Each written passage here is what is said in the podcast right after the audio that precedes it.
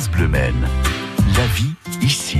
Journée mondiale des parents vous simplifie la vie. Hein. Chaque matin sur France Bleu Maine, ça vous le savez, à cette heure-ci, l'arrivée d'un enfant qui peut représenter quand même un, un bouleversement. Il faut s'y préparer psychologiquement, matériellement. Les conseils ce matin de Marika Azam du Café de Famille, c'est euh, l'association au Mans. Bonjour Marika. Bonjour. Bienvenue sur France Bleu. Vous organisez, on va y revenir dans un instant, un café de la famille. Le café Poussette, ça sera demain, mercredi. Vous nous direz euh, en quoi ça consiste. D'abord, se préparer à l'arrivée d'un enfant. Est-ce que c'est par exemple, et est-ce que c'est une bonne idée de demander euh, l'avis des copains, des copines qui ont déjà un enfant à la maison? Ou est-ce qu'il faut mieux s'abstenir des conseils des uns et des autres? Alors euh, ça c'est assez compliqué comme euh, réponse, euh, enfin pour répondre parce que du fait chacun a un parcours différent de vie, donc des fois certains amis peuvent avoir des réponses qui sont tellement stressantes que ça peut angoisser justement les futurs parents par rapport à l'arrivée de cette, enfin de ce nouveau enfant en fait. Alors, se préparer psychologiquement, du coup, on fait comment?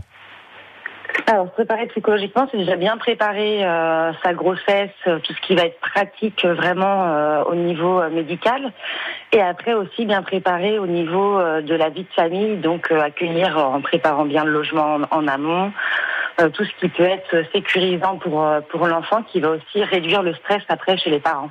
Donc il y a évidemment l'équipement à la maison. En deux, trois mots, les indispensables qu'il faut avoir dès que l'enfant arrive, c'est quoi Le basique? Alors le basique, euh, on va dire que c'est vraiment tout ce qui va être euh, poussette, euh, lit, le cosy, tout ce qui peut être aussi pour pour la voiture. Et après, bien sûr, tout ce qui va être les vêtements et après tout ce qui va être pour l'hygiène. Un petit mot donc de ce café de la famille et de ce café poussette que vous organisez demain.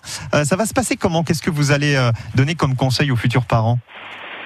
Alors en fait, l'objectif c'est qu'il y ait des futurs, enfin des futurs parents, mais aussi des jeunes parents qui peuvent euh, montrer un peu et rassurer en fait les autres parents entre eux de ce qui peut se passer dans dans les futurs mois qui vont arriver.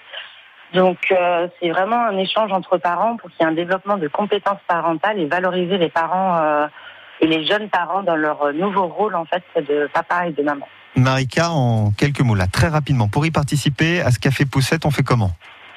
Alors, on, on peut s'inscrire soit par téléphone, soit sur euh, Facebook, sur notre réseau social, et après, euh, sinon, par mail au Café de la Famille. Eh bien, vous avez toutes ces infos à l'accueil de France Bleu Maine. C'est demain ce café poussette. Merci Marika Azam. Bonne journée. Merci à vous, excellente journée. L'info dans 30 secondes.